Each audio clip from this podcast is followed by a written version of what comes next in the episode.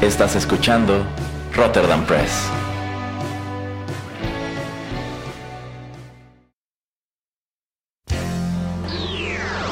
He-Man y los One Hit Wonders del universo. Yo soy Adam, príncipe de Eternia y defensor de los secretos del castillo Grayskull. Él es Pereira, mi más querido amigo. Fabulosos y secretos poderes me fueron otorgados el día en que levanté en alto mi espada mágica y dije, ¡Por el poder de Grayskull! ¡Ya tengo el poder!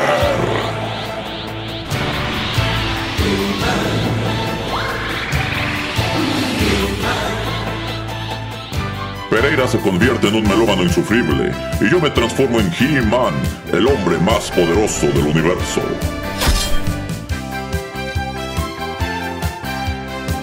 Solo tres seres comparten este secreto. El señor Álvarez, el padrino Larios y Erasmo. Juntos defendemos los One Hit Wonders del universo de las demoníacas fuerzas de Skeletor.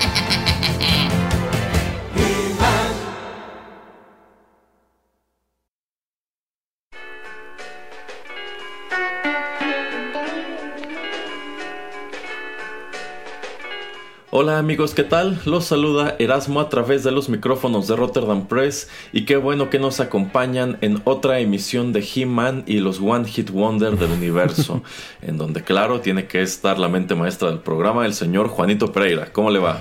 E-, ese intro cómo me sigue fascinando, lo sé, lo sé, señor Pereira. Espantando y quitándome el sueño en las noches de las pesadillas que tengo al escucharlo. No, no entiendo por qué, si a fin de cuentas aquí lo que detonó todo es que usted es muy fan de esos personajes. Mm. Pero yo, yo sé que usted se muere de ganas de platicarnos sobre eso y en otra ocasión hacemos una emisión especial al respecto, pero hoy estamos aquí para platicar sobre otro artista del recuerdo. Bueno, estos, no sé qué tan del recuerdo sean, incluso estoy seguro que allá afuera habrá quien diga probablemente tampoco contarían como One Hit Wonder, pero creo que en la opinión de la mayoría de la gente sí lo son porque en general solo es un tema musical el que es recordado. O sea, yo estoy seguro que conforme, se conforme fueron pasando los años, sobre todo si ustedes eran nacidos de canales como MTV o VH1, sí escucharon más cosas suyas, pero quizá en su momento no sabían que eran eh, canciones de ellos. Y bueno, también ninguna otra cosa que arrojaron al mercado se comparó con ese gran éxito que tuvieron en los años 90, a finales de los años 90. ¿De quiénes estaremos platicando hoy, señor Pereira? De The Bloodhound Gang, que bueno, ya después de un pequeño tiempo quitaron el DA, entonces eh, la agrupación se llama Bloodhound, Bloodhound Gang. Así es, este es un conjunto estadounidense, la verdad se ha dicha muy curioso, que tiene su buena cantidad de historias y ven, creo que en realidad pues ni el señor Pereira ni yo sabemos tanto sobre ella. Quiere decir que pues esta no es una agrupación que me guste gran cosa. Si me acuerdo de ellos, si me acuerdo de esta canción y su video, pero bueno, son temas que podemos desmenuzar en los bloques siguientes. Por ahora, para ir calentando motores, señor Pereira, vayamos con música. well now, we call this the act of mating, but There are several other very important differences between human beings and animals that you should know about.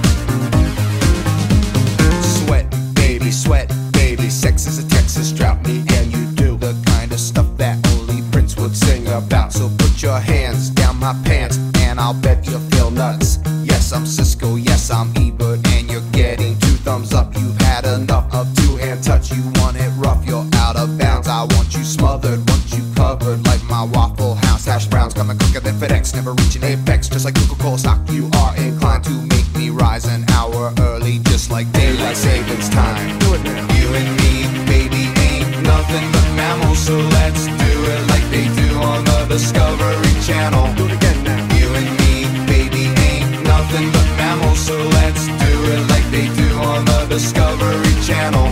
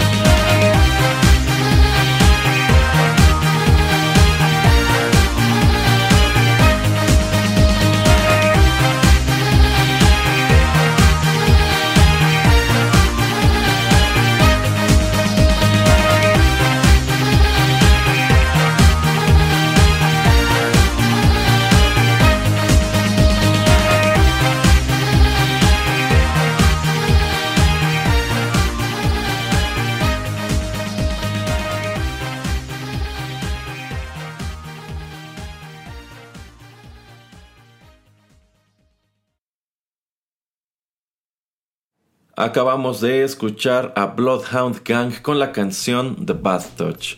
Este fue el sencillo principal de su álbum de 1999, Hooray for Boobies, el cual publicaron de manera independiente bajo el sello Jimmy Franks. Aunque bueno, cuando esta banda cobra popularidad mainstream son recogidos por Giffen Records, que también ha ido relanzando sus discos a través de los años. Y bueno, si nos regresamos al año de 1999, yo me atrevo a decir que esta fue una de las canciones más escuchadas del momento. Esta canción, tengo entendido, fue estúpidamente popular en Europa y bueno, también en el resto del mundo, aunque esta, esta es una agrupación que de hecho empieza a tener éxito allá antes que acá. Y sobre The Bloodhound Gang, la verdad, no hay mucho que pueda platicarles más allá de sus orígenes. Esta es una agrupación que se forma desde 1988. En sí aquí venimos a romper una tendencia que, que traemos en el programa, que es el hecho de que casi todos estos One Hit Wonders, bueno, pues pegaban en un principio, ¿no? O sea, la primera, el primer sencillo que ponían en el mercado se hacía famoso y en adelante no lograban replicar ese fenómeno. Pero en el caso de Bloodhound Gang, eh, Hooray for Boobies en realidad es su tercer disco. Y, y, si tomamos en cuenta que ellos estaban activos desde 1988, bueno, pues ya tenían una trayectoria de 10 años sin haber destacado gran cosa. Y eso es algo que sus integrantes no tienen ningún inconveniente en, en reconocer. Y probablemente ellos siguen sorprendiéndose hasta hoy Sí. de que una canción como esta se las haya apañado para ser tan, pues, tan popular. Y asimismo, pues señalar que yo considero que este es un conjunto que no podría surgir hoy día por cuantiosas cosas que podemos encontrar en sus letras, en su imagen y demás. Pero bueno, la banda fue formada como un dueto en 1988 por James Moyer Franks, quien eh, adoptó la persona o el seudónimo de Jimmy Pop. Y bueno, él se mantiene como el único miembro constante de esta agrupación y también por Michael Bao, que adoptó el moniker de Daddy Longlegs. No se queda mucho tiempo en esta agrupación y de hecho se va a formar otros proyectos más tarde. Y ellos comienzan como, una, como un conjunto más cercano al hip hop. Sin embargo, pues algo que podemos constatar a lo largo de la discografía de esta banda es que son algo en sumo experimental. Y por ejemplo, eh, Yo, yo, creo que también este es un grupo bastante difícil de clasificar. Sí. Eh, por ejemplo, si nos fijamos en cómo los describe eh, Wikipedia, dices que son una banda de rock con toques de hip hop que han incursionado en géneros como punk rock, eh, hip hop alternativo, rapcore, funk metal, rock electrónico y rock alternativo. Y la verdad es que no puedo decir que caigan en realidad en ninguno de estos géneros. Creo que son una gran mezcolanza de esos géneros. Sin embargo, creo que, creo que el más eh, apegado a su estilo general es este de, de rapcore. Porque, bueno, todo a lo largo de su historia se han caracterizado por tener pues estas, estos versos muy rápidos, estos versos cargados de, de, rimas y de frases muy ingeniosas. Entonces creo que si algo podemos reconocerles es eso, que se las han apañado para experimentar con un buen número de cosas y conforme les, les vayamos presentando las siguientes canciones constatarán que de cierto modo The Bad Touch es una especie de negrito en el arroz, es una especie de excepción. Quizá a ustedes cuando escucharon esta canción igual que nosotros en 1999 se llevaron una idea de quiénes eran estos individuos y quizás si en ese momento ustedes decidieron asomar al álbum Hooray for Boobies, que también fue muy popular, al menos yo me acuerdo que estaba por todas partes, a las tiendas que fueras, allí tenían este disco de Bloodhound Gang, bueno pues probablemente se desencantaron al descubrir que en realidad pues casi nada dentro del disco se parecía a esta canción. ¿Usted qué recuerda de The Bath Touch, señor Pereira? Eh, pues obviamente en el año que sale, em, de lo que más recuerdo es eh, pues, el video, ¿no? O sea, es la única manera en que, bueno, no la única, pero la primera manera en que, eh, pues yo veo o escucho esta, esta melodía. Em, me acuerdo mucho que la, verdad, no, mi inglés no era eh, tan bueno en ese entonces, pero por lo que ya entendía de la música, de la, de la, de la letra, no me gustaba para, para nada. Eh, la vuelvo a escuchar ahora y la letra, algunas partes de la letra sí, sí me gustan, por lo menos em, antes de que lleguemos al primer coro, se me hace interesante y hasta chistoso em, lo que dice la letra.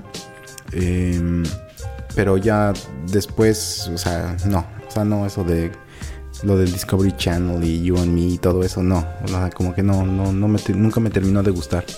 Em, a grosso modo digo, eso es lo que, lo que puedo decir. Y lo que sí me acuerdo es que cuando estaba esta canción al principio, o sea, las primeras veces que la escuché, yo creo el primer mes, eh, sí me gustaba mucho por el ritmo, pero digo, ahorita que...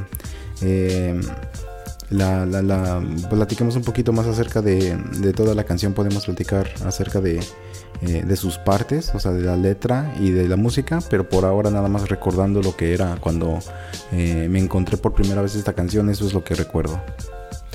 Sí, sí, yo creo que lo primero que ayudó a esta canción a despegar de este lado del mundo fue el video.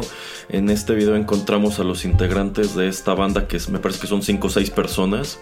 Bueno, pues los encontramos vestidos con unos eh, atuendos como de simios, con unas orejas muy grandes, unas colas muy largas y están pues realizando una serie de peripecias en París. Que algo que me parece muy curioso es eso, que como dijimos antes, ellos se las apañan para empezar a cobrar popularidad en Europa antes que en Estados Unidos. Y el hecho de que hayan grabado este video en París, yo creo que es testimonio de ello, porque yo considero que este fue un video pensado en el mercado europeo. Pero bueno, es gracias a este video y a que esta canción, la verdad, se ha dicho así, es muy pegajosa. A mí no me gusta mucho. Eh, cuando sale bueno, eh, yo estaba, yo estaba en la escuela y en mi escuela fue algo que todo el mundo comentaba, ¿eh? o sea, todo el mundo decía, ah, es que está padrísima esa canción, es que está muy chistoso el video, etc. Y pues sí, o sea, tengo que reconocer que fue una muy buena manera de llamar la atención, que en sus primeros años era algo que esta banda buscaba activamente, pero quizá no de la, de la manera que uno pensaría. O sea, tú piensas en un conjunto como estos y piensas, bueno, pues quieren hacer buena música, ¿no? Quieren eh, tener letras interesantes y demás, pero ellos mismos son los primeros en reconocer que de entrada ni siquiera eran muy buenos músicos. Por eso muchas de sus canciones dependen de, sobre todo de los sintetizadores. Por ahí tienen unas cosas que tratan de ser más rockeras, pero yo creo que sí es muy evidente que sus habilidades para componer ese tipo de cosas no eran muy altas. Y más si tomamos en consideración que también este es un conjunto que prácticamente de disco a disco tenía alineaciones distintas. En realidad Jimmy Pop, que es el vocalista y creo que también toca la guitarra, es el único miembro constante desde el principio. Eh, esta canción pues también me resulta curioso que haya sido tan popular en su momento porque tiene un buen ritmo, tiene un video llamativo, pero en realidad la temática pues no es para nada family friendly. y eso es. otra constante de esta banda, que en realidad pues sus canciones son bastante políticamente incorrectas. Eh, tienen mucha carga, sobre todo sexual. Eh, les gusta mucho parodiar o hacer referencia a cosas de la cultura pop. Y bueno, también hay un extensivo uso de, peyorativos en algunas otras piezas. Entonces, en definitiva, creo que desde sus orígenes la tenían difícil para pegar en grande y en su momento debió ser para ellos una gran sorpresa que esta canción se volviera pues del tamaño que se volvió, ¿no? Y nos encontramos un fenómeno parecido a otros que hemos comentado de canciones que dices, probablemente esto es algo que tus papás no les hubiera gustado que escucharas, pero por lo menos aquí en México creo que es muy probable que tus papás ni siquiera supieran de qué trataba esto. Pero a ver, señor Pereira, ¿de qué trata The Bad Touch? Em, antes de entrar a la letra, y yo quisiera discutir lo, que encuentro bueno de, ella, de esta canción, que es este la música. Eh, y de un principio este, bueno, bajo que se escucha al, inicio y, un poco mm, esparcido en, la canción. A mí me encanta cómo se escucha. O sea, cómo está muy funky. Sí, sí, y está muy, muy chido el inicio. Y la música a mí se me hace excelente, la verdad. O sea, y también este como tipo trompeta, que yo digo que es este agarrar uno de estos este, teclados Casio, ya sabes, y le ponían el, es muy probable, de trompetita y le hicieron eh, porque se escucha así para mí. Sí, sí, yo eh, estoy casi seguro que fue así. Eh, pero está muy chida la música, o sea, la música es perfecta. Yo creo que nuevamente es como cuando platicábamos de Foster the People, eh, que tenía un tema controvertido, controversial, el, eh, pues toda la letra, pero la música llevaba mucho a la canción y la música como que digamos tapaba todo lo que estaba el significado o lo que nos estaba tratando de contar la, la, misma canción con su letra. Entonces eso se me hace muy interesante, ¿no? Que hay muchas de estas canciones, hay muchas de estas agrupaciones con estos eh, One Hit Wonders que empatan eso, ¿no? O sea, empatan una melodía muy, muy catchy, eh, con una letra muy, muy extraña o, que pues no debería de ir. Y bueno, tú ya los has descrito y describiste su carrera, yo creo, de principio a fin eh, de la manera correcta, entonces no tengo por qué repetirlo. Eh, la manera en que ellos pues trataban de, de, crear su música, su letra para otras canciones, para todas las canciones de todos sus discos.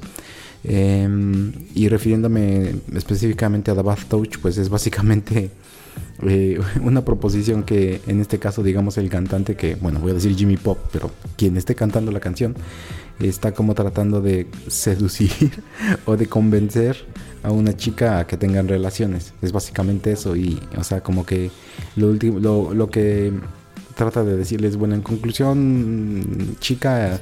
Eh, somos, como unos animales. Exacto, no somos nada más que un par de animales, entonces ¿por qué no vamos y nos revolcamos? O sea... Como en el Discovery Channel. Ajá, sí, sí, sí, bueno, pero eso ya se escucha en toda la canción, entonces no, no tenía por qué... Ajá, bueno. Eh, entonces básicamente es eso, así de pues, vamos a darle, ¿no? O sea, es básicamente lo que, lo que cuenta la canción y lo trata de hacer de una manera a veces jocosa, etcétera. Eh, y ya, eso, o sea, básicamente es lo que puedo yo decir de, de la letra para resumidas cuentas. No sé si tú quieras como resaltar algunas de sus este, oraciones o si quieras como que comentar un poco más acerca de la letra. Bueno, yo creo que de entrada, efectivamente, la temática de esta canción es el tipo de cosa que tú esperas encontrar en un disco que se titula Hooray for Boobies. sí. Que, bueno, empezando por allí dices eh, es, esto esto no, no, no, es nada family friendly, ¿no? Y por ejemplo, esto, esto en su momento sale como el primer y principal sencillo del álbum y hasta hoy se sostiene como la canción más popular de este conjunto. Y en la portada del, del sencillo aparecen eh, dos cebras eh, copulando. sí. Entonces, igual, o sea, son, son, son imágenes llamativas, ¿no? Pero, de nuevo, yo creo que si yo nunca hubiera escuchado esto en el radio, pero vamos a una tienda y le hubiera dicho, siendo joven a mi mamá, eh, ¿me compras este disco? Probablemente me habría dicho no. O quizá habría arqueado una ceja y se habría preguntado de qué diablos tratará esto, ¿no? ¿Qué es eso de The Bad Touch? Porque en realidad el título no te dice gran cosa. este. Y pues esta canción fue muy popular, encabezó listas de popularidad en Holanda, Alemania, Irlanda, Italia, Noruega, Escocia, España y Suecia y se mantuvo bastante vigente en general en la radio europea. Todo lo que fue 1999 y también el año 2000 ha recibido pues un buen número de covers, algunos de ellos los conozco, por ejemplo el de Eiffel 65 me parece me parece evidente que en algún momento ellos tuvieran que tocar esta esta melodía. Eh, y pues de, nuevo, o sea, no, no es algo que me encanta, es algo que recuerdo bastante. O sea, yo yo en definitiva no había pensado en Bloodhound Gang en muchísimo tiempo. Aquí debo aclarar que esta, este programa fue idea del Ah, señor Pereira y le escogió la música y Ah, todo. mire. Mm. Pero pues me parece curioso, ¿no? Porque de nuevo, en vista de que la canción no me gustaba, pero sí llegué a ver el video, eh, sí llegué a escucharla en el radio y pues estoy seguro que llegué a escuchar otras cosas de ellos, pues nunca me quedó la curiosidad de volver a asomar a su trayectoria, ¿no? Y preguntarme qué había sido de ellos. Ahora que yo debo preguntarle al señor Pereira si usted conocía otras canciones de ellos antes de que empezáramos a trabajar en este programa. Eh, eso es lo que me, me había puesto a pensar. Y mm, sí, o sea, sí conozco otro par de canciones. De hecho, la tercera canción que traemos es la que yo conozco también. Eh, Y otra que no, que decidí no, no escoger, pero que después podemos hablar de ella, que es el cuarto sencillo que sale de Hooray for Boobies. Y si no estoy mal equivocado, de hecho, Bath Touch es el segundo sencillo de este álbum. Y el primero ¿Ah, fue sí? Along Comes Mary, según lo que dice Wikipedia. Eh, y Along Comes Mary también es un cover. Entonces también es este tipo de grupo que también hace muchos covers y que también hace mucho sampleo. Que también es un tema bastante recurrente del que estamos trayendo en este programa que se me hace también muy chistoso. Al menos eh, yo creo que está sucediendo por el tipo de música o tal vez por la época en que estamos tomando agrupaciones. Pero sí hacen mucho sampleo de otras canciones y bueno ya eh, de eso mm, podemos hablar al final de- del programa o cuando hablemos de la eh, tercera canción. Pero lo que puso en el radar o lo que puso en, enfrente de mí a esta agrupación, yo creo que fue esta canción. De hecho, yo creo que empiezan a salir más videos y más música de Bloodhound Gang en MTV y VH1 y esos canales y hasta en la radio después de esta canción. O aún cuando eh, su música ya había salido años antes en otros álbums.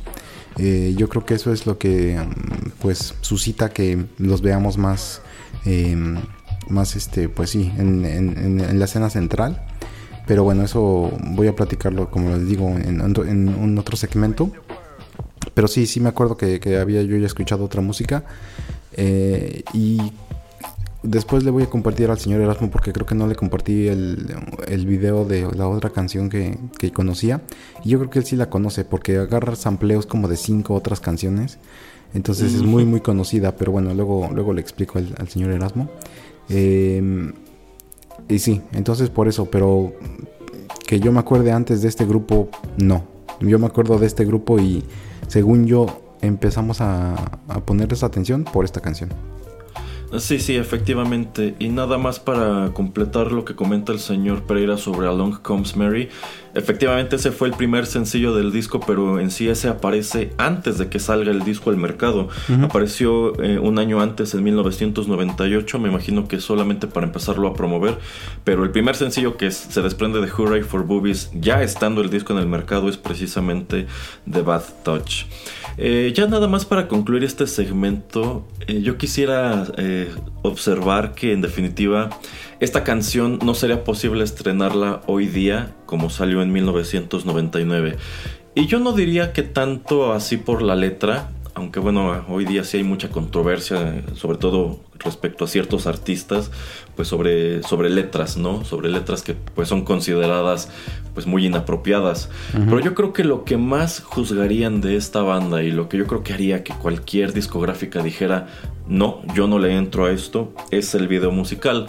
Porque en el video, pues, vemos que suceden un número de cosas que hoy de plano, pues, serían muy, muy, muy mal vistas. Empezando por el hecho de que en los primeros segundos del video, pues vemos a estos, estos personajes con sus disfraces de simio, eh, pues por, por, las calles de París y se esconden en unos arbustos, van caminando unas chicas por la calle y ellos utilizando unas como cerbatanas, les eh, disparan unos dardos, supongo que tranquilizantes para dormirlas y después se las llevan cargando y las meten a una jaula. Y también hay otra parte en donde me, parece que es como un chef francés, así todo estereotípico. Bueno, son dos hombres que te queda claro que son franceses y utilizan unos baguettes en unas cañas de pescar como para traerlos, que dices, bueno, hoy no faltará el francés que se ofenda por una cosa así. Y también hay otra parte en donde pues no es como que los agredan, pero como que se burlan de una pareja que evidentemente son dos hombres homosexuales, ¿no? Entonces ya tendrías a gente tachándolos de machistas, de racistas, de misóginos, de homofóbicos. Entonces yo creo que en definitiva pues son un producto muy de su época. Insisto, ya regresándonos todos esos años, son cosas que no nos espantaban, pero hoy en definitiva no podrías hacerlas. Y también atrapan a un mimo con una eh, red de pescar. Eh, y el mimo es eh, una persona pequeña, un enanito. Ah, es verdad. y al final lo atropellan. y, te, y te dan a entender que está muerto. sí. Y dato curioso, ¿sabes quién es el actor? Este, sí, sí, pero se me va. Su nombre es Minimi, ¿no? No, es Peter Dinklage, es el que. Ah, sí. Sí, es el que sale en Game of Thrones y yo después sale en X-Men, Days of Future Past, etcétera. Ah, sí, sí, yo sabía que era este alguien famoso, pero yo estaba casi seguro que era Minimi. No, porque de hecho, sí, Minimi sí es mucho más pequeño. No, no, no, sí es Peter Dinklage. Qué curioso. sí, pero totalmente de acuerdo contigo. Eh. Un video así no podría salir eh, en este entonces, en estos años. Em, y este grupo hubiera sido cancelado eh, luego, luego, ¿no? O sea, tendrían que haber salido en Twitter, en Facebook, en todos lados a disculparse y a decir que se retiraban de la música después de esto. Pero pues en ese entonces y como con muchos grupos y muchos artistas, pues el chiste era pues tratar de pues sí, mm, de ser controversial, eh, como para que los reflectores pues eh, te vieran, que también eso nunca me ha gustado, prefiero que em, en cualquier arte, en cualquier tipo de expresión, eh, pues sea eso mismo lo que hace que llames la atención, pero pues también estamos viviendo ahora en un tiempo que pues lo más que podemos ver es también gente que no hace tantas cosas tan controvertidas, pero sí como a veces hasta alzadas de, volumen, que bueno, tal vez no tratan de eh, agredir a alguien o a un grupo en específico, pero sí tratan de hacer algo súper diferente como para que los vean o los volteen a ver. Y eso nunca me ha gustado, y, pero pues yo creo que ese es un mal que siempre vamos a ver. Sí, sí, en definitiva, pues quiera, quiera usted que no, señor Pereira, el morbo vende. Y en el caso de esta agrupación, yo creo que eso era parte de su tirada, ser escandalosos porque sabían que en algún momento generarían un escándalo lo suficientemente grande como para pues proyectarlos a la fama internacional. Pero bueno, si no hay otra cosa que agregar, vayamos con más música. Hey, this is Rip Taylor. Hey there, Sprinkle Genies! Did you know that midgets make up a small percentage of the population? About half, up to here. hey! But seriously, don't you think it's time we had a female president with big gazooms, tatitatutis, tatatatas, but bing bangs? Big jugs, get it? Hello, Dolly. Is this microphone on? Hello? Anybody out there? Can they hear me? Somebody call my agent. My hair is lifting. Please, what am I doing here? Uh, they're probably saying to yourself, why the hell would a comedic virtuoso like Rip Taylor want anything to do with those half-witted white trash crotch goblins, the Bloodhound Gang. Oh, well, listen, folks, the answer is very simple. American cashito, dollarinis, no checks. They paid me, you hiney hobbit. Why else? Ooh. Oh, I'm getting moist. I mean, come on, let's face it, kids. Pardon me, but they are a bunch of knuckleheads. Who's the knucklehead? We are the knuckleheads. Who's the knucklehead? We are the knuckleheads. Who's the knucklehead? We are the knuckleheads. Who's the knuckleheads? Be the peanut butter, then I'll play the Jelly. I'll peel apart your bread and then I'll penetrate your belly. Your blood's is mighty bad. I'll wash you off with the coast. Now I'll take my jelly And spread it on your toast. No one runs faster. The mic is my blaster. So grab some Shasta. The mighty Mike Master. Giving you communion with your lips on my cup. Bump, bump, bump, bump me out. Now if you're the water boy, then I'm the heavyweight contender. I'm gonna mix you all up like a bucket decker blender. If you would be the tosser, then I'd have to be the fender. I'll be out for weeks. I was the first offender. You're a domestic beer and I'm the one that full goes smell. Putting holes right through your body like Harvey Keitel. You're a broken down big wheel. I'm an attitude twin.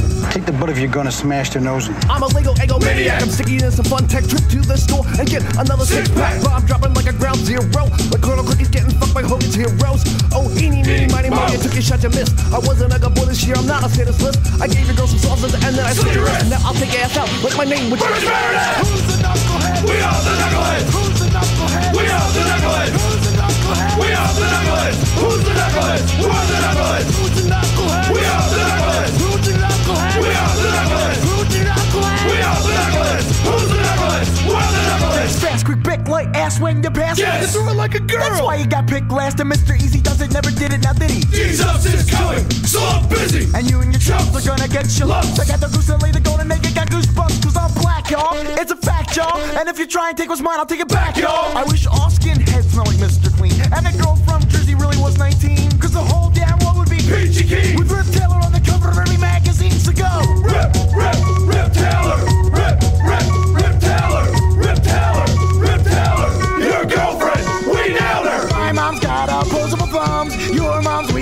Wheezy Jefferson. I'd rather eat fresh hiney chow. And I ain't crazy about no goddamn butthole, no how. Batter roll with you like a fucking Cannoli. Man of Satan had a hockey team and I beat The goalie. Cause we're dumber than Driftwood, dumber than your mama. Dumber than a supermodel. Dumber than Kwanzaa. Who's the knucklehead? We are the knuckleheads. Who's the knucklehead? We are the knuckleheads. Who's the knucklehead? We are the knuckleheads. Who's the knuckleheads? We're the knuckleheads. Who's the knucklehead? We are the knuckleheads.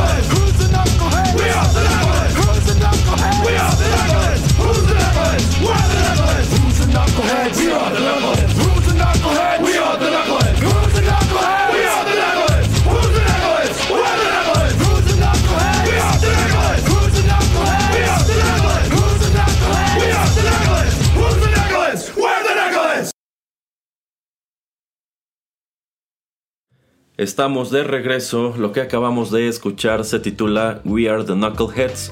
De nuevo, esto corrió a cargo de Bloodhound Gang y se desprende de su álbum debut Use Your Fingers, que salió en 1995 bajo el sello Cheese Factory. Y bueno, aquí estamos regresando a las raíces de este, de este grupo. En realidad, esta canción no fue el único sencillo que se desprendió de este álbum. Esa fue la canción de Mama Say, que bueno, también es un, es un tema musical que incorpora samples de un montón de cosas.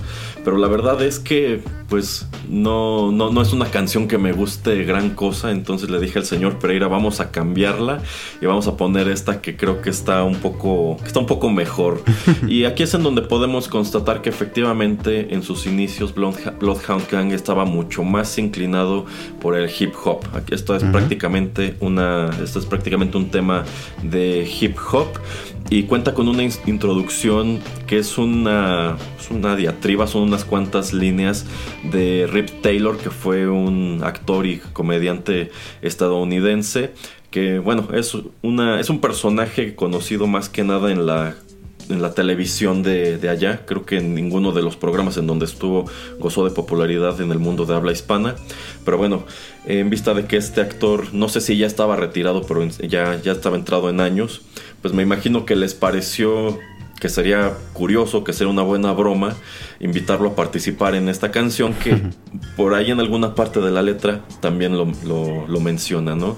Eh, es, este álbum, por supuesto, pues no, no, no, fue muy, no fue muy popular, no tuvo mucha difusión, eh, sobre todo en Estados Unidos, pero pues sobre todo este sencillo principal de Mama 6 se las apañó para empezar a tener aunque fuera una poquita penetración en Europa. No sé si el señor Pereira estuviera familiarizado con este tema, con algo de este disco, no lo sé.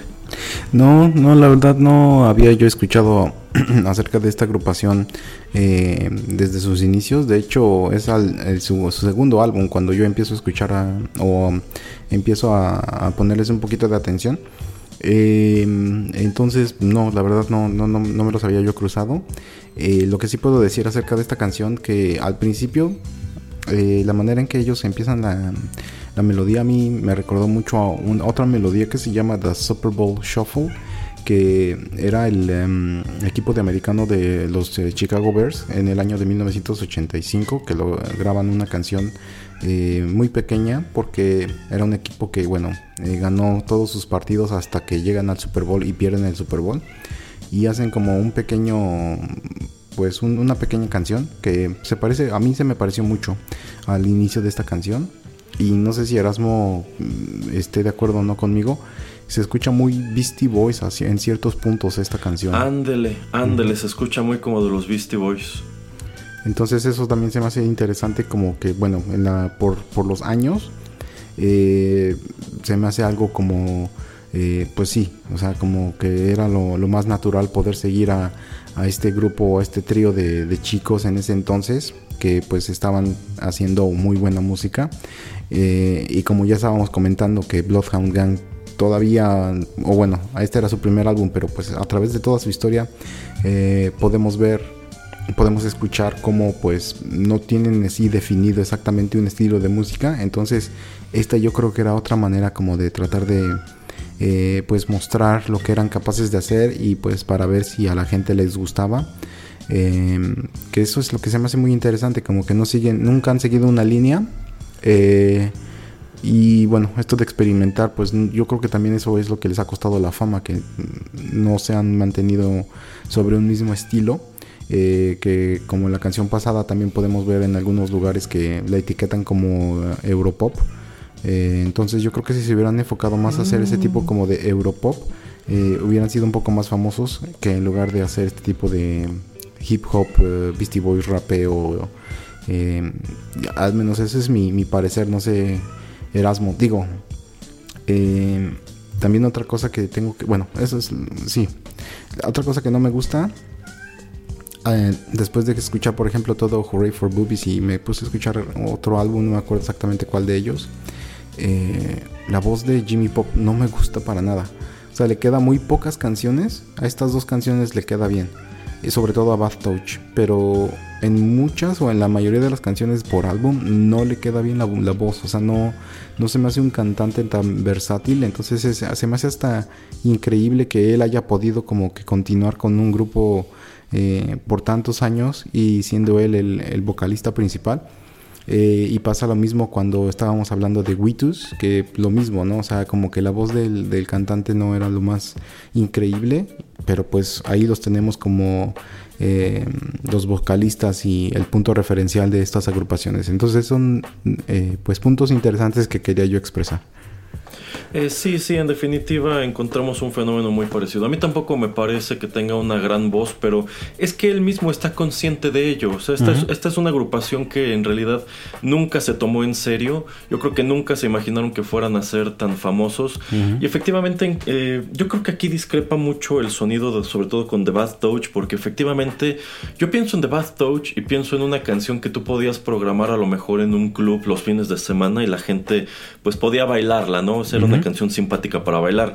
Pero en definitiva, esta no, se, esta no se presta para eso. Y yo creo que hay muchísimas canciones de Bloodhound Gang que tampoco se prestan para eso. Efectivamente, y The Bad Touch suena muy Europop y creo que si se hubieran apegado a eso, si hubieran dicho, bueno, nos dio resultado de Bad Touch, vamos a tratar de hacer canciones de ese estilo, canciones que puedan programar en la radio, en clubes, canciones que la gente pueda pues canturrear y bailar, quizá otra habría sido la, la historia. Pero bueno, creo que fue una interesante excepción. Eh, si estamos diciendo que esta banda debutó en 1995, pero se formó desde 1988. Bueno, pues ¿qué estuvieron haciendo esos siete años?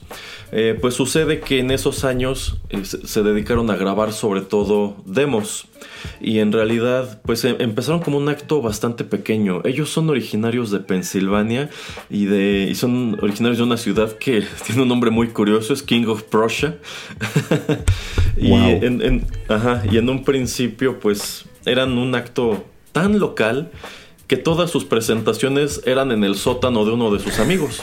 digamos que hacían una, hacían una fiesta, me imagino que eran eventos que se salían mucho de control y entre las cosas que podías encontrar en estas fiestas, bueno, veías a estos chicos cantar sus canciones de hip hop y al parecer ellos lo hacían gratis.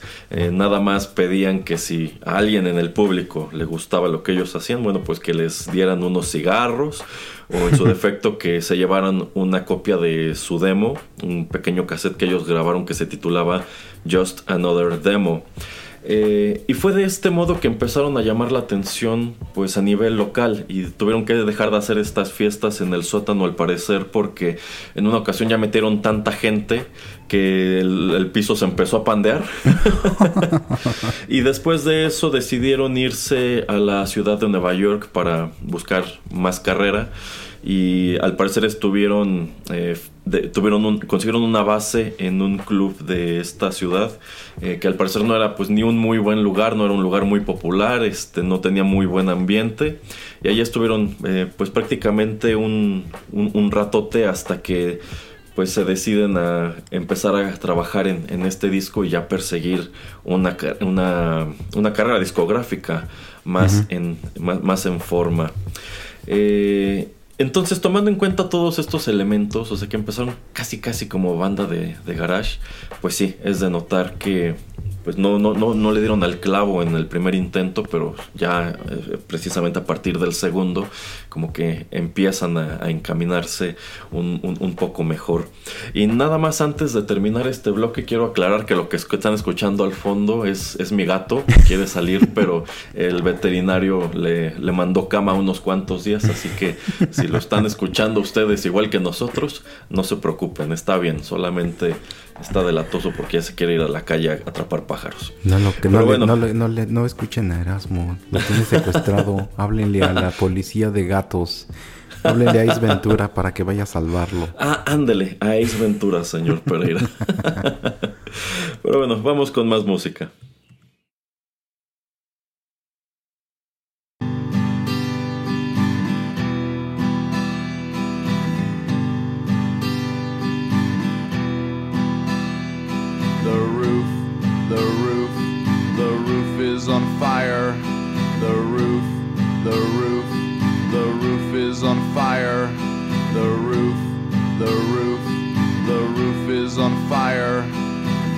Don't need no water, let the motherfucker burn. Burn, motherfucker.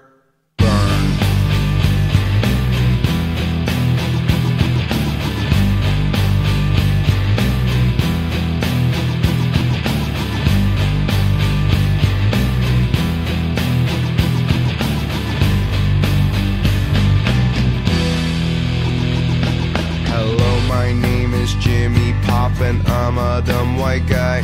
I'm not old or new, but middle school, fifth grade, like junior high.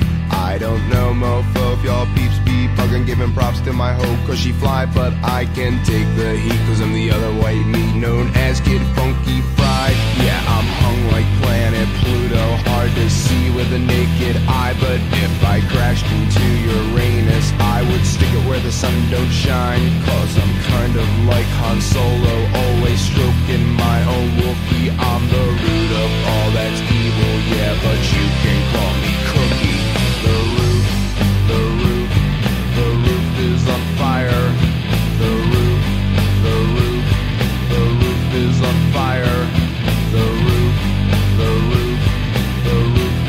fire.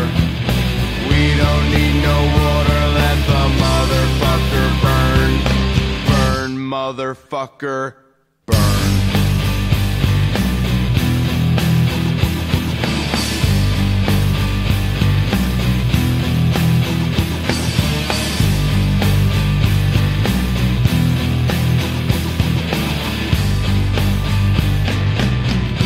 yo, yo this hardcore ghetto gangster image takes a lot of practice. I'm not black like Barry White, no, I am white like Frank Black is. So if man is five and the devil is six, then that must make me seven. This honkey's gone to heaven, but if I go to hell, well then I hope I burn well. I'll spend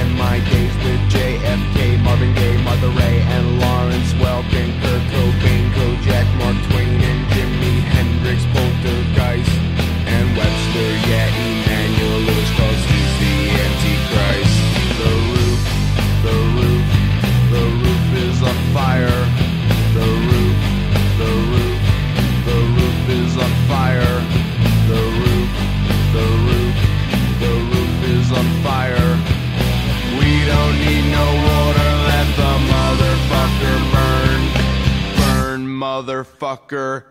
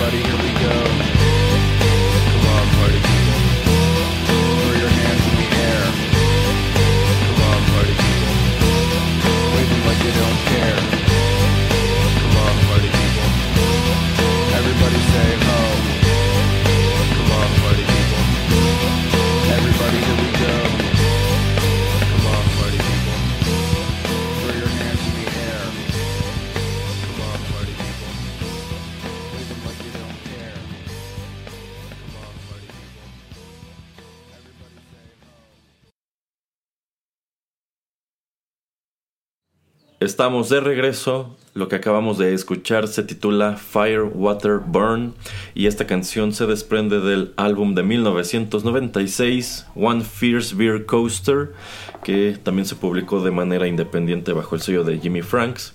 Posteriormente, cuando Bloodhound Gang se vuelve internacionalmente famoso con The Bath Touch, Giffen Records vuelve a poner este disco en el mercado. Que allí eh, igual me parece algo curioso. Prácticamente estos dos discos previos en su momento son retomados por la discográfica que los firma y bueno, les dan una difusión mayor. Yo creo que para ver si pues generaban un- una especie de interés en retrospectiva. Pero bueno, sobre todo en el, con el primer disco yo creo que es algo que no suce- sucedió. Yo creo que este segundo disco en su momento sí llegó a revalorarse. Eh, esta canción no es totalmente original de Bloodhound Gang. eh, sobre todo creo que identificarán que el coro se desprende de otra canción que nos viene de Rockmaster Scott and the Dynamic 3 del año de 1984. Y aquí debo decir que yo estoy seguro que en su momento sí escuché esta canción. En definitiva fue después de que The Bath Touch llamara la atención. Pero en realidad yo no me acordaba de ella. E incluso en su momento ni siquiera tenía la certeza de que fuera un tema de Bloodhound Gang. No sé cuál sea el caso del señor Pereira. Que eso es lo curioso, porque por eso es lo que estaba yo tratando de comentar hace un par de segmentos, que no me acordaba si yo había escuchado Bath Touch eh, y después había escuchado esta o al revés. Lo que sí me acuerdo es que, oh, cómo odio esta canción. Ah, sí. sí. ah, la, mu- la, la, la, mu- la, la- la voz, o nuevamente la voz de Jimmy Pop, cómo la odio. Y a mí la canción original me encanta, me encantaba. De hecho, tiene ya muchísimo que no la escucho. Pero a mí me encantaba en ese entonces. Y yo así, ¿cómo, cómo van a tratar de destrozar esta tan grandiosa canción? Eh, entonces se me hizo como muy extraño siempre escucharla, pero la traje por eso, porque como hay gente como Erasmo que dice, momento, esa canción también como que la conozco, la he escuchado en algún otro lado, y no solamente por, por el coro que viene también de otro lugar, eh, pero sí por este tipo, pues, em, tan lento de, de cantarla. Eh, un estilo muy particular que le pone Jimmy Pop, Jimmy Pop a, esta, a esta melodía. Eh, pero lo que sí me acuerdo es que cada vez que iba a estar en, en- la televisión le cambiaba rápidamente al canal, como por los cinco minutos que duraba y ya después le regresaba porque sí la odio, la verdad no no no no no me entra, pero la quise traer porque yo dije, bueno, estoy casi casi seguro que cualquier persona que conozca Bath Touch, tal vez la segunda, lo más seguro es que la segunda canción eh, que conozca de esta agrupación sea esta.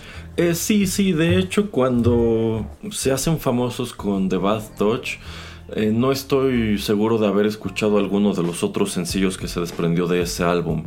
Pero insisto, como Giffen toma la decisión de pues también volver a lanzar sus discos anteriores, yo creo que dijeron, esta canción tiene potencial. Porque, bueno, como bien señala el señor Pereira, yo siento que esto está cantado con toda la flojera del mundo. Y creo que es intencional. Yo creo que fue como, bueno, ya tenemos esta canción y vamos a, a agarrar el, el- el coro de, de esta otra.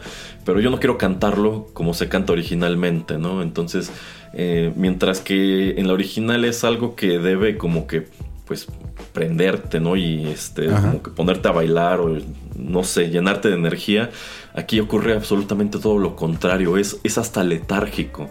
Entonces, eh, yo estoy seguro que sí la escuchamos después de The Bath Touch, por lo menos en el continente americano, pero coincido con el señor Pereira, no me encanta y en definitiva, tomando en cuenta cuál es, que hay otra canción que se desprendió de este disco, que también tuvo su buena difusión, yo, antes que, apostarle a Firewater Burn, le habría apostado a aquella otra. También debo señalar que no me gusta el video de esta canción. siento que. siento que es algo así como igual, medio aburrido, medio letárgico. Entonces, eh, no. Yo, yo sencillamente no termino de. no termino de comprárselas. Eh, en este mismo disco de One Fierce Beer Coaster que insisto, creo que es algo que se revaloró bastante después de que lo vuelva a colocar Giffen en el mercado.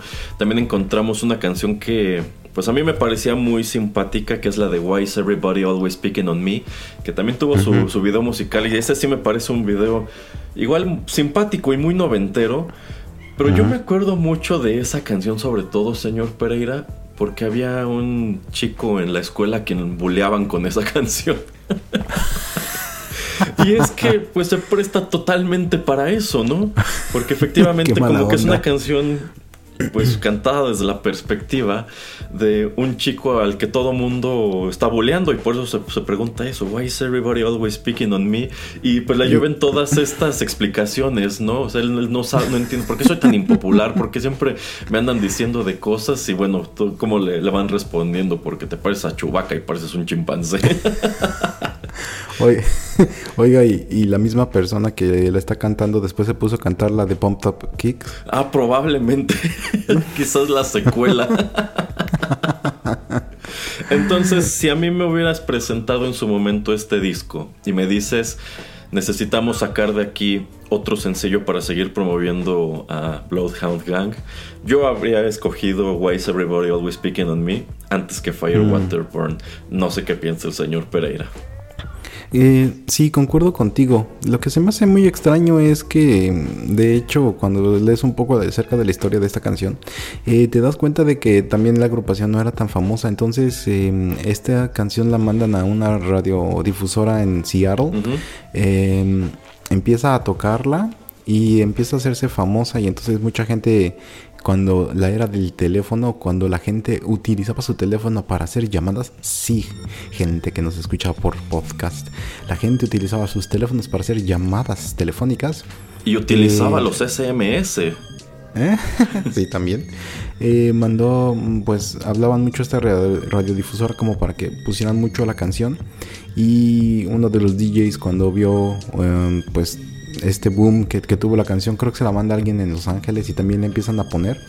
Entonces eso también como que es algo que yo creo que se ha ido perdiendo un poco de cómo descubrimos a nuevas bandas y la importancia que tenía mucho la radio, ¿no? En ese entonces, bueno, antes de los 2000, antes del internet, porque digo, obviamente ahora con el internet, pues YouTube es lo de lo más eh, importante o relevante cuando tú quieres ser un artista, Pero pues entonces esa es como la historia de, la fama, de cómo empieza a, subir la fama de, esta agrupación eh, a través de esta canción y a través de que esta canción se empieza a distribuir eh, pues en, varias eh, estaciones de radio.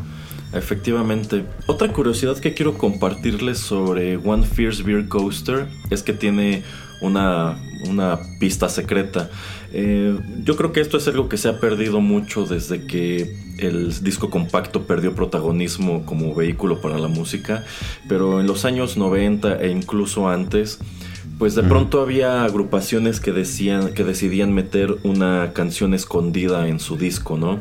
Ahí tenemos el caso, por ejemplo, de el Nevermind de Nirvana que tenía una canción adicional en algunas versiones que pues no venía listada como tal en el empaque del disco. Y en el caso de One Fierce Beer Coaster tenemos una pista, bueno, son 13 pistas originalmente. Eh, cuando Geffen lanza esto al mercado otra vez, quita una de ellas y nada más salen 12. Pero en el lanzamiento original de este álbum, cuando terminaba la pista 13, tú podías seguir avanzando pues el, el- el disco hasta la pista número 69. Y Wow. entre la 13 y la 69 había 20 minutos de silencio. O sea, tú podías dejar el disco corriendo, terminaba la canción número 13, había 20 minutos de silencio y empezaba una pista que se titula sencillamente Hidden Track, que dura 8 minutos, lo cual da a este disco una duración de más de una hora, con 20 minutos de silencio más o menos. Wow, eso no lo sabía. No, no, yo tampoco. Ah, y otro dato curioso de, de este álbum, de este disco, es que cuando tú lo comprabas, eh, no sé cómo se diga en español, pero eh, tenía un coaster para tu cerveza. Ah, sí. venía incluido con, sí, venía incluido con este, ¿cómo se llama eso? No sé cómo se llama No, no, yo tampoco, pero sí son estos como tapetitos que tú pones en la mesa para que ahí pongas tu tarro y no quede la huella de, de humedad en la mesa. Ajá, entonces lo traía incluido. Qué chistoso. Sí. bueno, tomando en cuenta cuál es la naturaleza de, de este disco, pues creo que creo que es- está muy, está muy padre. O sea, si lo hubieras comprado en su momento, hubieras dicho, ah, pues qué padre, ¿no? ¿Quién, quién te regala en tu, en tu disco una cosa de estas, no? Ajá, ajá, sí, muy chistoso y entonces también curioso. Y eso también es ese tipo nuevamente de cosas cuando pues uno compra ya cosas digitales, o sea, no te encuentras ese tipo de sorpresas, entonces pues eh, hubiera estado chido, ¿no? En ese entonces así como que lo abres y ah, eh, eh, le pusieron el nombre a, su álbum y trae este este coaster porque tiene el nombre en el en el álbum, qué chistoso. Entonces, dato curioso. Eh, también de esta canción Fire Water Burn hay una versión censurada que eh, cuando Giffen vuelve a poner el disco en el mercado este viene incluida como bonus track que es Fire Water Burn Donkey Version y es una versión un poco más corta y en donde precisamente utilizando como sonidos de burro eh, censuran algunas de las malas palabras que vienen en la, en la canción y es que aquí de nuevo insisto son, son, son canciones que empezando por ahí dices, ¿cómo pudieron ser tan populares en su momento? O sea, esta no fue de ninguna manera tan popular como The Bad Touch, pero pues sí la, sí la llegamos a, a escuchar. Y en definitiva, pues yo creo que gente que ha descubierto a Bloodhound Gang, yo creo sobre todo del 2000 para acá, pues ya eh, sí es, sí es difícil que la, que la ubiquen. Pero bueno, vamos entonces, señor Pereira, con la última canción de nuestro programa que también está muy curiosa.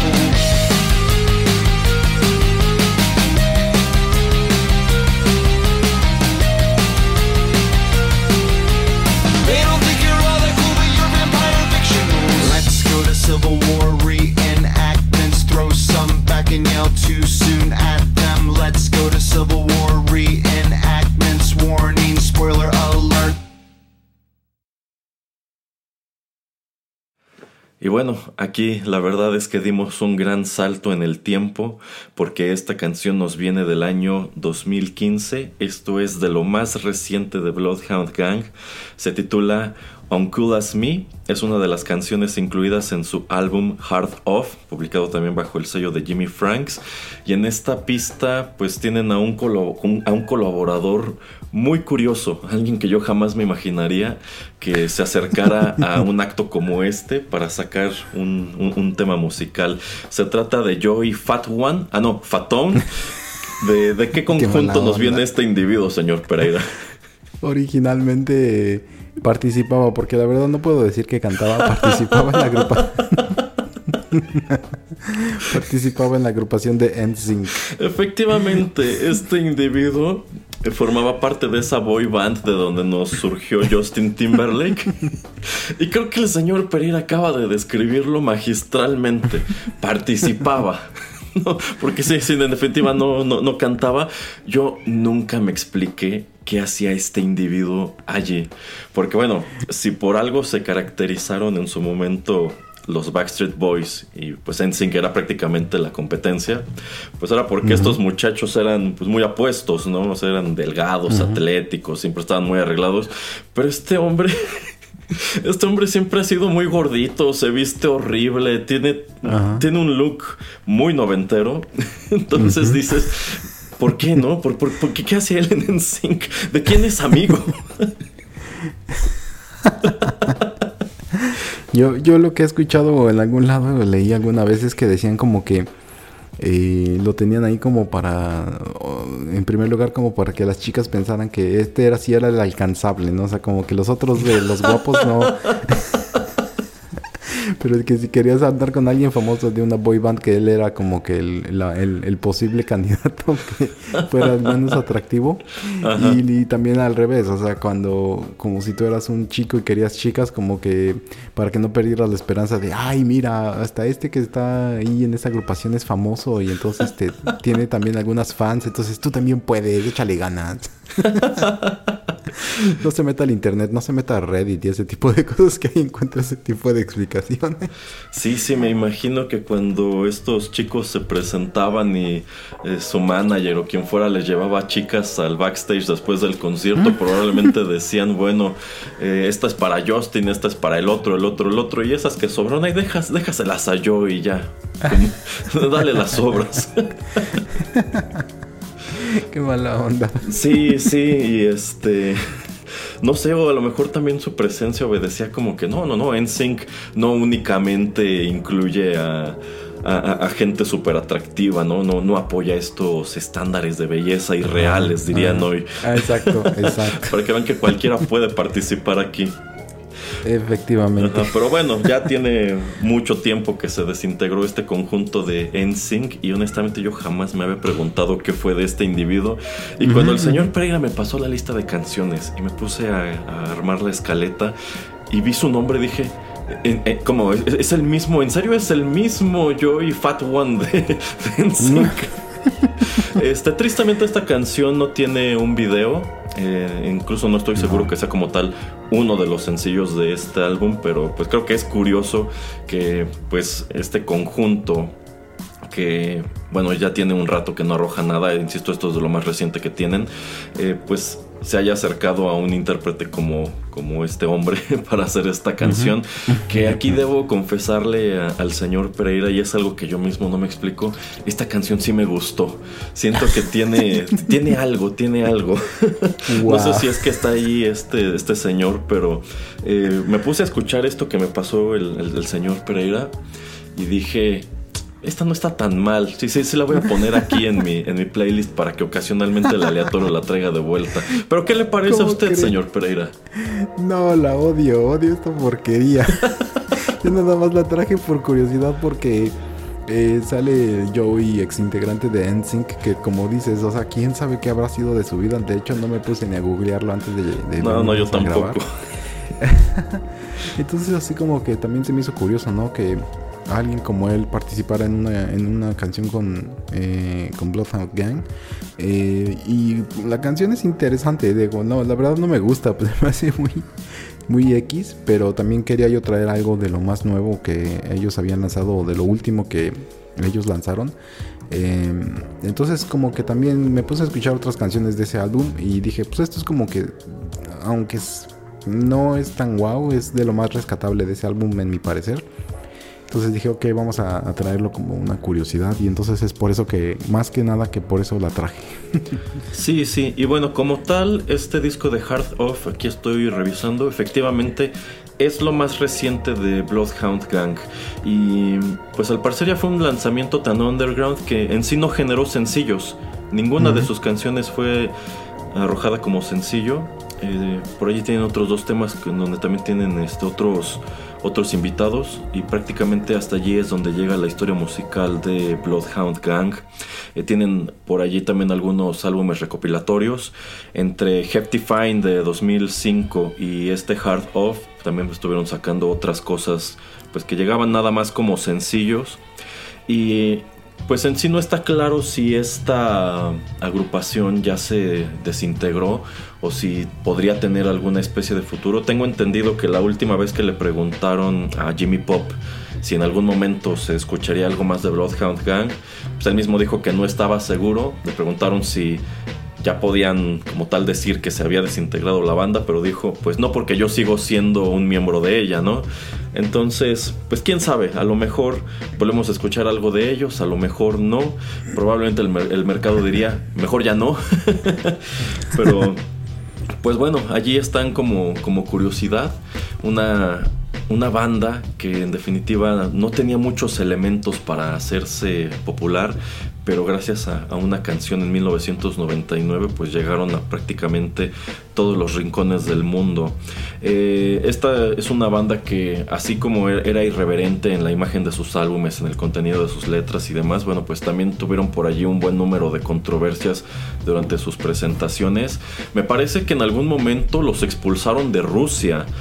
Este, Así y es. creo que pues nun- nunca les permitieron volver a viajar a este país y casi casi se salvaron de que no los hubieran arrestado. No, no me acuerdo muy bien cómo son los detalles de ese asunto. No sé Es- el señor Pereira. Creo que eh, uno de estos integrantes, si no es Jimmy Pop, se había puesto la bandera rusa en los pantalones, adentro de los calzoncillos. Ah. Y la había sacado y se la estaba así como usando como, según como tipo toalla, ya sabes, ahí sí, sí, abajo. para pasársela por la entrepierna. ajá. Y entonces eh, mucha gente estaba bucheando, entonces por eso como que los corrieron. De hecho, eh, iba apenas a empezar el, el tour y al final de cuentas pues era la primera fecha, entonces ya después eh, cancelaron y todo eso porque sí, casi los terminan siendo golpeados y todo ahí en el escenario. Eh, y también cuentan que el dinero que les dieron de, de depósito para pues para que se presentaran que nunca lo han pagado de regreso para las, las otras fechas del tour que tenían Probablemente ya estaba gastado desde antes que se presentaran. ¿eh? probablemente sí probablemente Este, otra controversia tiene que ver con la canción Yellow Fever. Que, bueno, no estoy Ah, seguro de qué álbum salió esa, pero eh, al parecer es una canción que es eh, bastante misógina, específicamente contra las mujeres asiáticas. Y pues en su momento, bueno, es que hace mención de unas cosas como, por ejemplo, este, lo de Hiroshima y Nagasaki. Eh, Got Me. Hot Like Nagasaki. Entonces yo creo que son cosas que sobre todo en, en Japón, en Asia, pues no les gusta que les recuerden y menos que se utilicen pues como para tratar de hacer eh, un chiste. Eh, también tengo entendido que en los 2000 tenían la costumbre de en algún momento de sus conciertos hacer un antic que era una especie de golden shower, es decir, que Ah. hacían como que orinaban al público y pues al parecer algo que no, no, no gustaba gran cosa. Y bueno, eh, creo que queda claro qué clase de agrupación era esta, en definitiva es el tipo de cosa que tú jamás te hubieras imaginado que fueran a, a llegar tan lejos. Es el tipo de cosas que yo jamás me hubiera imaginado que estaríamos sentados aquí haciendo un programa sobre ellos. sí es que pueden agradecerle a Erasmo No, que no, este, programa fue del señor Pereira. ah no pero que todo el concepto de, Ah, de- del programa no del episodio eh, Pero ¿por qué Por a eso mí es que- si este programa es resultado de su gusto por He-Man, señor Pereira? Nada, nada. Eh, la última cosa que quiero hablar de acerca de Bloodhound Gang, eh, para que no se me olvide, eh, de su álbum de Hooray for Boobies, el cuarto sencillo fue Mope.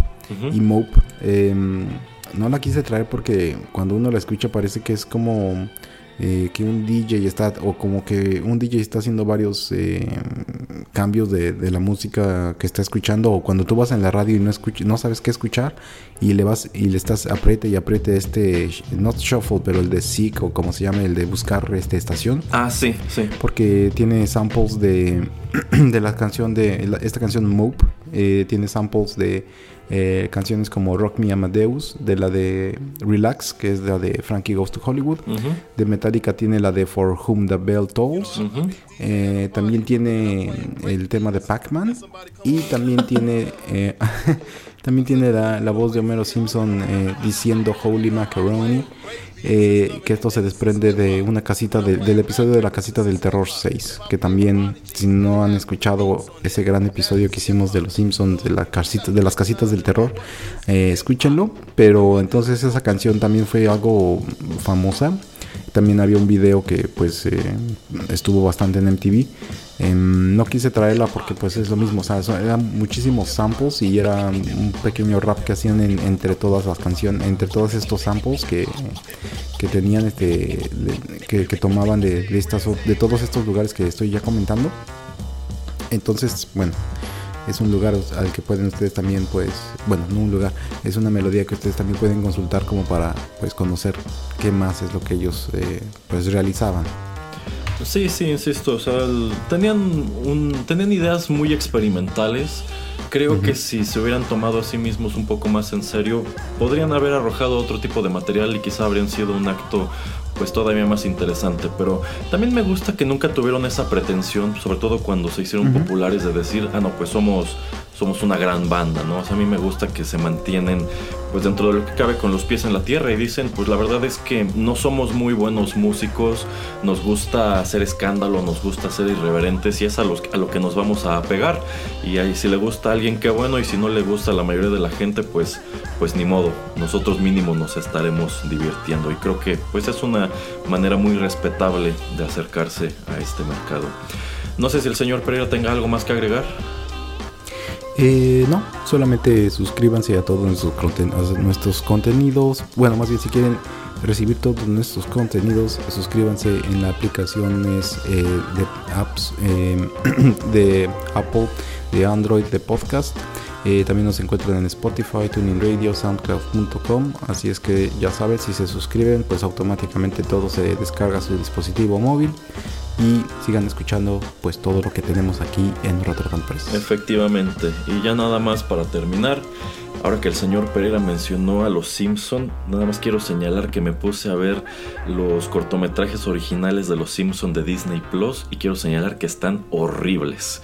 Eso es todo lo que quería decir. En otro programa podemos profundizar en ello. Muy bien, muy Pero bien. bueno, muchísimas gracias por haber sintonizado este programa. Ya sea que les guste o no de Bloodhound Gang. Muchísimas gracias por su paciencia también. Ojalá hayan encontrado esto entretenido y edificante. Nosotros fuimos Juanito Pereira y Erasmo y ya lo saben, los esperamos aquí en los contenidos más recientes de Rotterdam Press. Hasta la próxima.